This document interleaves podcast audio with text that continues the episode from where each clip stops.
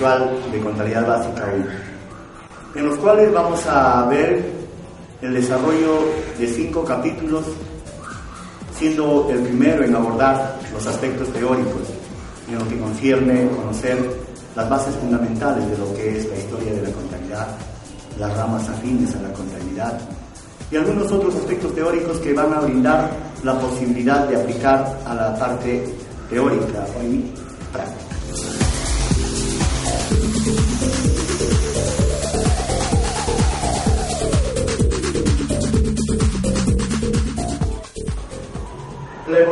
histórica de la contabilidad se ha determinado a tiempos remotos en las que la contabilidad ha ido atravesando por tres periodos bien marcados. Dentro de ello, el periodo latente, el periodo que da inicio a la determinación del análisis de la contabilidad, es el periodo empírico.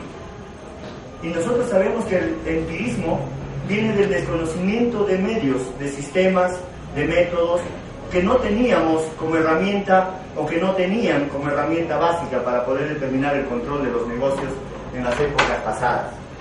El empirismo ha determinado que los comerciantes más antiguos, desde los egipcios, desde los romanos, han determinado vestigios de haber encontrado huellas, de que se encontraban definiciones de control de los negocios. Y esto ha sido determinado y corroborado en los indicios encontrados en grabaciones como en piedras, en rocas, en pergaminos, en papiros. De ahí que se dice que la contabilidad ha ido evolucionando paulatinamente, ya que el comercio se ha ido dispersando, se ha ido determinando en un desarrollo de a pasos agigantados. Y es así que atravesamos a un segundo periodo, el cual es la teneduría de libros. En el periodo de la teneduría de libros aparecen los primeros sistemas, los primeros métodos de control de los negocios, ya que los romanos, los egipcios, nos han demostrado que tenían la posibilidad de hacer controles en pergaminos, en papiros, pero ya en este avance del desarrollo de la economía interna de los países se han ido determinando controles más elementales como por ejemplo ya se conocían lo que eran los ingresos y egresos en la época de la teneduría de libros. La teneduría de libros nos ha demostrado de que básicamente ya tenemos por división las dos partes centrales del cual se manejan los negocios. Los ingresos por una parte y los egresos por otra parte. Y es así que, en definición lógica, el periodo de la teneduría de libros nos marca la diferencia frente a lo que es el empirismo. Ya tenemos un sistema, ya tenemos un método, ya tenemos un medio de control. Desde la época en la que nosotros vivimos, básicamente en la época preincaica, la contabilidad ya estaba dando sus pasos elementales de control. Los incas, nuestros pobladores antiguos, ellos determinaban el control en la lectura de los tipos. Y se decía que en, el, en la época de los incas el contador se denominaba el tipo camayo.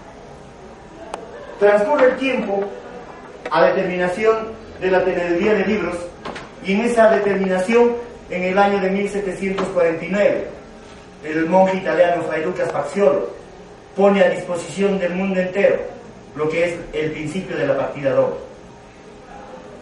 Con este principio, básicamente la contabilidad levanta su auge de control en los negocios, ya que nos permite determinarnos hacia un control casi sistemático de todo lo que acontecía en las empresas o en los negocios de los antiguos pobladores.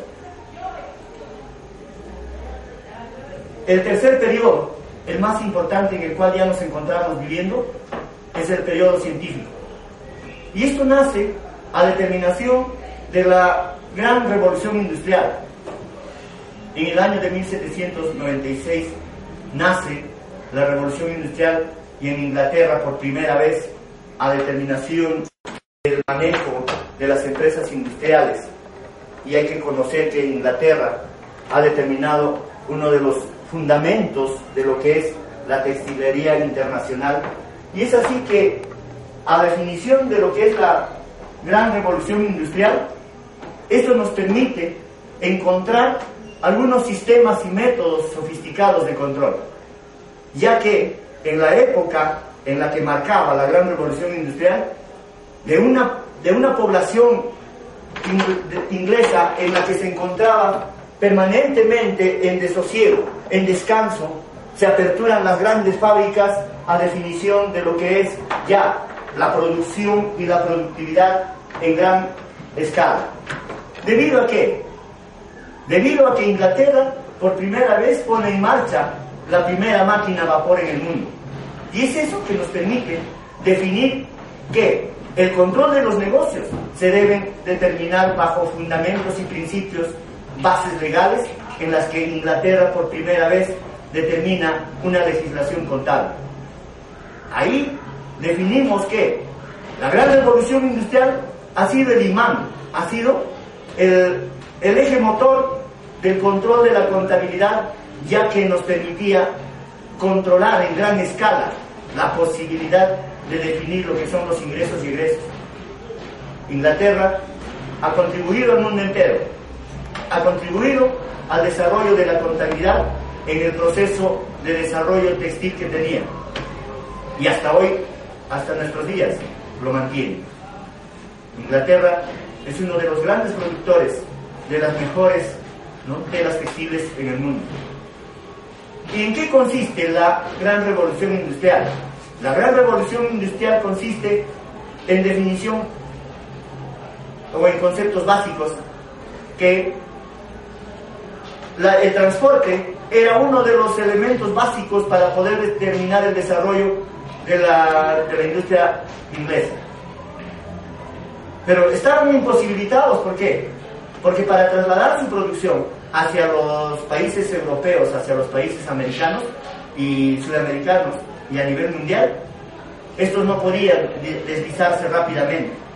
Y es ahí donde encuentran la posibilidad de construir la primera máquina a vapor que posibilita el traslado fluido, rápido, eficaz de la mercancía o de la producción inglesa.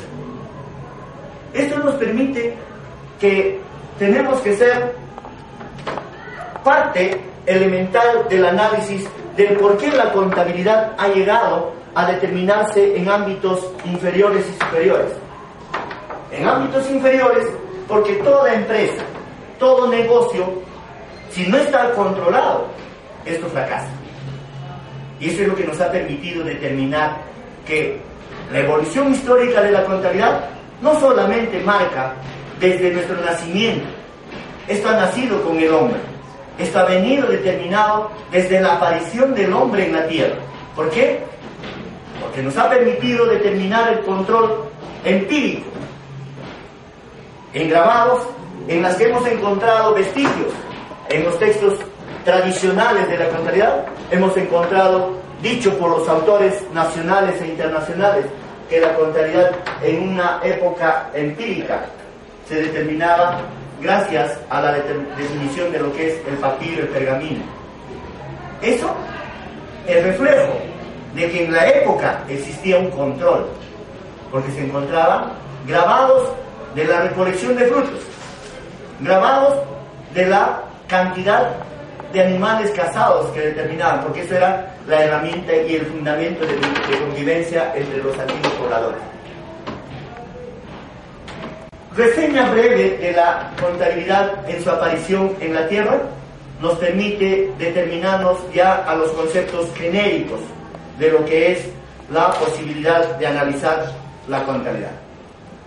La contabilidad, dada la importancia dentro del control de los negocios, es conceptuada como uno de los principios fundamentales de la ciencia y el arte que permite controlar que nos posibilita dar un mejor camino a la gestión empresarial o al negocio.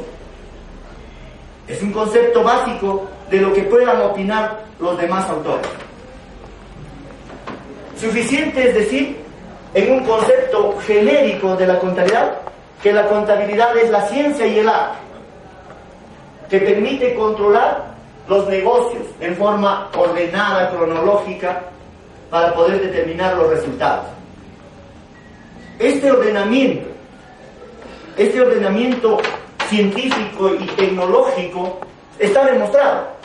Se dice que la contabilidad es ciencia porque nos ha permitido encontrar herramientas legales básicas para el manejo de los negocios en el país. Y se dice que es técnica, ¿por qué? Porque aún todavía nos permitimos determinar que el tecnicismo no ha sido desplazado por la ciencia. Con esto estamos afirmando que la mano del hombre aún todavía no puede ser desplazada por la ciencia. La preocupación más grande que guardan los estudiantes de contabilidad es que si encontramos sistemas, que si encontramos software establecidos, predeterminados, ya nosotros no tenemos que hacer nada. Mentira. Esa es una falsa alarma que nos han determinado los que comercializan los software. Pero en estas circunstancias, nosotros podemos admitir, podemos reafirmar que la mano del hombre aún todavía no ha podido ser dejada en determinación de uso en la contabilidad. La contabilidad aún todavía en el país es naciente en un sistema computarizado. ¿Por qué? Porque las empresas aún todavía están experimentando con los sistemas de contabilidad. Y eso permite que el estudiante de contabilidad contraste, compare lo que es el sistema manual con el sistema computarizado. Concepto genérico de la contabilidad, lo enmarcamos bajo el principio y fundamento de que es un ordenamiento, es un ente controlador de las acciones comerciales administrativas que las empresas realizan. ¿Cuáles son los objetivos de la contabilidad? Entre el principal objetivo de la contabilidad es la de registrar en forma clara, precisa, concisa los acontecimientos económicos que las empresas determinan. Ese es el fundamento del, del objetivo esencial. Objetivos secundarios. Eh, existen objetivos secundarios como por ejemplo establecer un control absoluto sobre cada uno de los recursos y obligaciones que tienen las empresas, que definen las empresas en su accionar. ¿Y cuál será la importancia? La importancia relativa de la contabilidad es que nos muestra en la circunstancia que determine el empresario, el dueño del negocio o cualquier persona interesada en conocer los resultados del manejo comercial de las empresas, nos permite dar a conocer en el instante, en el momento. ¿Por qué? Porque existen sistemas, porque existen métodos, existen medios y existen estrategias de enfocar y de entregar información rápida a los interesados. Esa es la importancia relativa. La marcha paralela de los profundos cambios que experimentan los países, porque la contabilidad está enmarcada dentro de la economía interna de los países. Y por qué no decirlo que también está determinada hacia el enfoque micro y macroeconómico. Y eso nos ha definido como una importancia relativa de lo que es la contabilidad. La contabilidad, dentro de, de las fases clasificatorias, nos ha mostrado probablemente, no todo el contexto, pero nos ha determinado que la contabilidad está clasificada en dos grupos muy definidos. Tenemos a la contabilidad básicamente administrativa, a la cual se conoce como la contabilidad pública o la contabilidad administrativa del sector público, o algunos le llaman la contabilidad gubernamental. Y la contabilidad especulativa. Si esto nosotros lo enmarcamos, queremos definir lo que es la contabilidad privada y lo que es la contabilidad gubernamental. La contabilidad gubernamental está definida hacia los controles de los recursos que el Estado deriva a sus diferentes entidades. En ellos podemos enmarcar, por ejemplo, la contabilidad administrativa del sector público. Tenemos la contabilidad aplicada a los ministerios, a las beneficencias, a las empresas del Estado que determinan control sobre recursos que son derivados hacia lo que son los presupuestos. En ellos tenemos, por ejemplo, las municipalidades. En ellos podemos enmarcar, por ejemplo, a los consejos regionales. Hoy que en el Perú se está enmarcando la, gobernación interna regional, se está determinando recursos que van del Estado hacia ellos. Y ese control de esta reversión de fondos hacia las instituciones del Estado está determinada básicamente en la contabilidad administrativa. Mientras que en el sector privado existen contabilidades administrativas. Están marcadas básicamente a las instituciones sin fines de lucro. Aparentemente, algunas instituciones guardan el criterio de no ser instituciones que buscan servicios o que brindan servicios, sino que dentro de la prestación de servicios están involucrando a lo que es la consecución de lucro, la búsqueda de las utilidades o las ganancias. En ellos, por ejemplo, tenemos a las instituciones deportivas, o sea, los clubes deportivos. Hablando de los clubes deportivos, en el ámbito de lo que es la, Liga Mayor. Ahí tenemos, por ejemplo, a Universitario, Alianza Lima, o Deportivo Municipal, Cristal, etcétera, y todos los demás, las demás instituciones deportivas. Estos, básicamente, están enmarcados dentro de una contabilidad administrativa del sector privado. ¿Por qué privado? Porque los fondos que recaudan estas instituciones no derivan del Estado, no derivan del Estado, derivan de la ejecución de acciones que tiene cada institución. Y esa contabilidad debe ser enmarcada a la contabilidad administrativa del sector privado. Tenemos los clubes sociales, los clubes culturales, por ejemplo, los clubes departamentales. Los clubes departamentales están creadas con la determinación de prestar servicios de apoyo sin fines de lucro. Y algunos estarán preguntando, ¿pero de qué fondos viven? ¿O cómo se mantienen? De los recursos de aportación que determinan cada asociado, cada participante. Y ello determina un fondo de financiamiento hacia, hacia los objetivos que marcan. Mientras que la contabilidad más marcada y de mayor importancia que revierte en la formación del técnico contable o del estudiante de contabilidad está enmarcada en la contabilidad especulativa. El término especulativa viene de la búsqueda de la ganancia de lucro. Especular, buscar. ¿no? Ello está enmarcado la contabilidad dentro de la clasificación en dos ejes. Por su sujeto, o sea, por la función que van a determinar, tenemos, por ejemplo, quiénes lo integran. La contabilidad individual, la contabilidad de sociedades.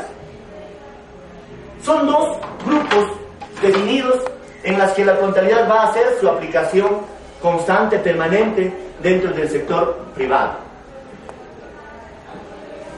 las empresas del sector privado son las que mayormente se centran, se crean con la finalidad de encontrar una ganancia o un beneficio o una renta. Y esto ha determinado dos grandes grupos enmarcados en la persona natural y la persona jurídica. En la que a la persona natural normalmente la conocemos como individual y a la persona jurídica a la agrupación de personas naturales los capitales que se determinan es materia de otra definición de análisis. En lo que concierne a su objeto, la contabilidad especulativa está determinada en grandes definiciones de ramas de la contabilidad.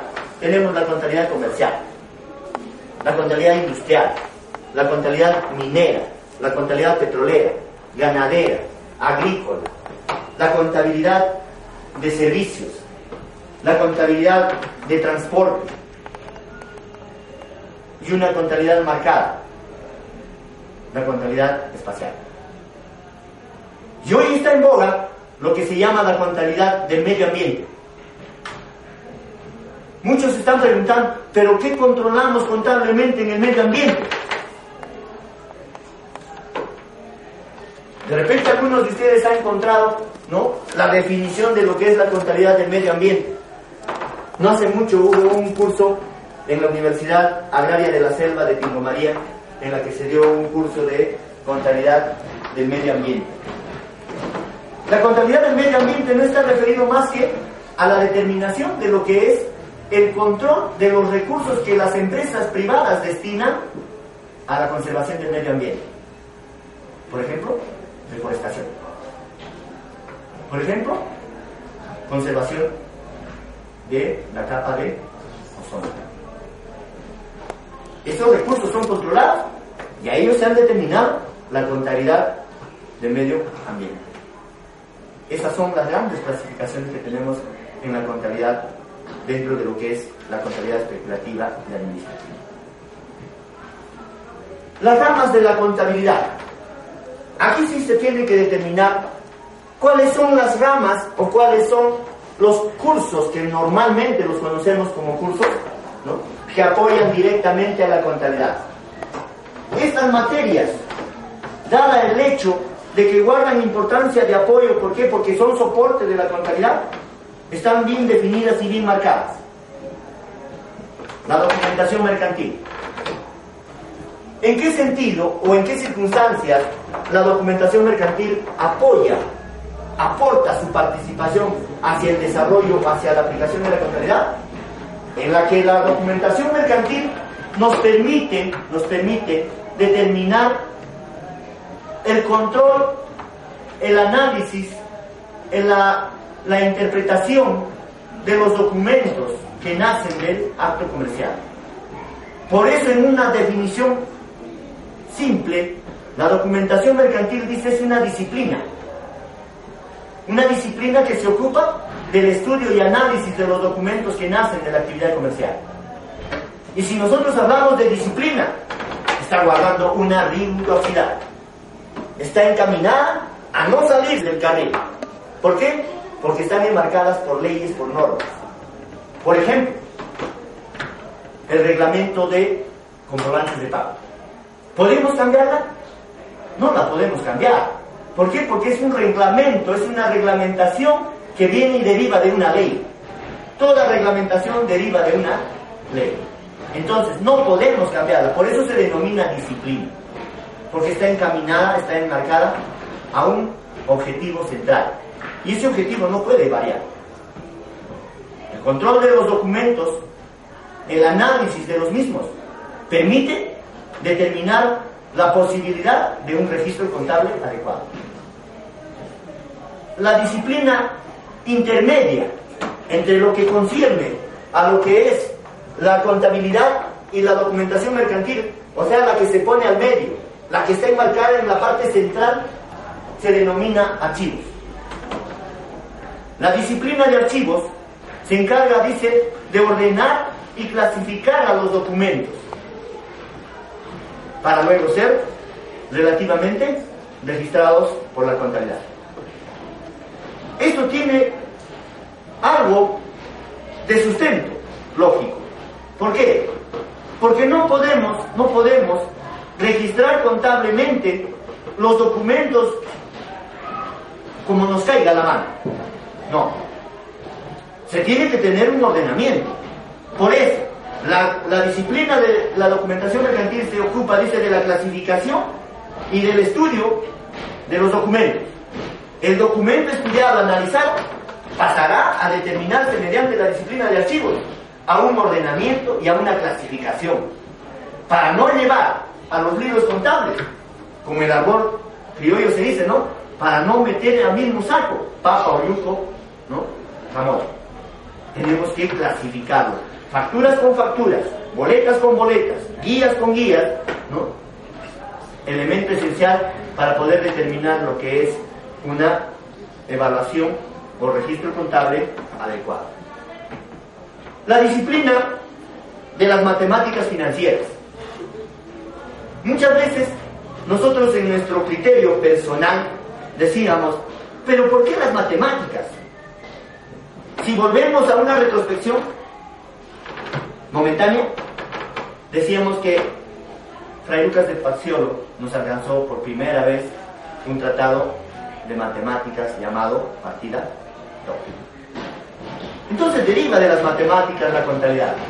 Y las matemáticas financieras está determinada en el apoyo y en el soporte, con la finalidad de hacer cálculos matemáticos dentro de lo que es la posibilidad de los registros contables. fórmulas que nos permite derivar hacia un resultado, como por ejemplo las depreciaciones. Cuando nosotros determinamos depreciaciones, tenemos que despejar la fórmula de la depreciación de los activos fijos. Cuando tengamos que hacer cálculos en relación a lo que es las cantidades porcentuales, tenemos que hacer aplicación de algunas fórmulas o derivar algunas fórmulas hacia resultados finales. En esa medida, la matemática financiera aporta hacia la contabilidad. Otra de las ramas que aporta a la contabilidad es la estadística.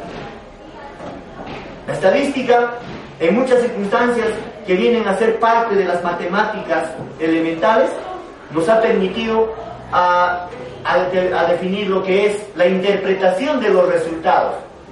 ¿Mediante qué? Mediante la diagramación, mediante la determinación de lo que son los histogramas, las barras de frecuencias, que eso nos aporta la estadística. Inclusive en la parte más elemental, en la posibilidad de determinar reparto de utilidades, nos ha permitido definitivamente enfocar lo que es en, en este método de interpretación de resultados mediante lo que se llama la representación gráfica de la torta. En esa medida se da la posibilidad de que la estadística nos permite hacer un trabajo analítico de interpretación para poder determinar la toma de decisiones. Frente a resultados estadísticos, se toman decisiones. No podemos tomar decisiones mientras no podamos apreciar, no podamos ver lo que son los resultados. Teniendo resultados, podemos tomar decisiones. Otra de las ramas, la economía. La economía nos ha permitido conocer elementos básicos de lo que es la micro, la macroeconomía. Toda empresa nace en un análisis microeconómico. Y nosotros tenemos por, perspectiva de que toda empresa que nace debe tener la misma evolución del hombre. Nace, crece, se desarrolla y muere. Ese es el sentido que nos, nos determina la economía. Toda empresa nace chiquita, pequeña, microeconómica. Pero en el análisis macroeconómico, nosotros nos vamos a dar cuenta que tenemos posibilidades de crecer, que la empresa tiene criterios de engrandecimiento. Y eso es un análisis macroeconómico. En el análisis macroeconómico veremos los elementos necesarios para poder crecer, los fundamentos básicos de lo que es la empresa en crecimiento. Porque no sería lógico que las empresas crezcan y mueran. Eso es lo que estamos haciendo ahora en el Perú. En el Perú lo básico que estamos haciendo es que es nacer y morir. ¿Por qué? Porque no tenemos herramientas macro, o perdón, microeconómicas. No tenemos conocimientos básicos de la, del análisis microeconómico. Por eso es que muchas empresas en el Perú, en el, en el ámbito peruano, están determinadas dentro de lo que es la microeconomía. Por eso seguimos hablando de la pequeña, de la microempresa. Porque no podemos hablar de la macroempresa. Aquí también tiene un rol fundamental lo que es el Estado. El Estado debe permitirse entregar herramientas legales para que tengan las empresas un crecimiento básico, para que las empresas tengan despegue hacia lo que es el desarrollo de la producción y la productividad. Pero ¿cómo vamos a lograr el desarrollo de la producción y la productividad cuando nuestras leyes se enmarcan hacia eso? ¿Y qué leyes necesitamos? Necesitamos leyes que promocionen, leyes que promuevan la empresa en el Perú. Esas leyes tienen que ser centradas a lo que es básicamente el análisis microeconómico, inicialmente. Y de ahí saltar al análisis macroeconómico. Las materias que relativamente marcan una parte de posesionamiento del Estado son las legislaciones. Dentro de la legislación laboral, por ejemplo, la legislación laboral aporta a la contabilidad, apoya a la contabilidad dentro de lo que es los cálculos de remuneraciones en sus diferentes determinaciones. En el Perú tenemos una infinidad de remuneraciones. Las más conocidas, el sueldo, las gratificaciones, las bonificaciones, lo que son las horas extras, lo que son el trabajo nocturno. Y todos estos están enmarcados en bases legales, en leyes, que no podemos determinarnos hacia otros ámbitos. El, este, el criterio del empleador queda al margen de definir lo que es la ley. Y dentro de lo que es la legislación tributaria, sabemos que en el Perú tenemos una legislación tributaria empírica, que aún todavía no está dentro de su fase de desarrollo total. Y es por eso que las empresas básicamente se han visto absorbidas por lo que es el aspecto tributario. Dentro de lo que es el aporte de la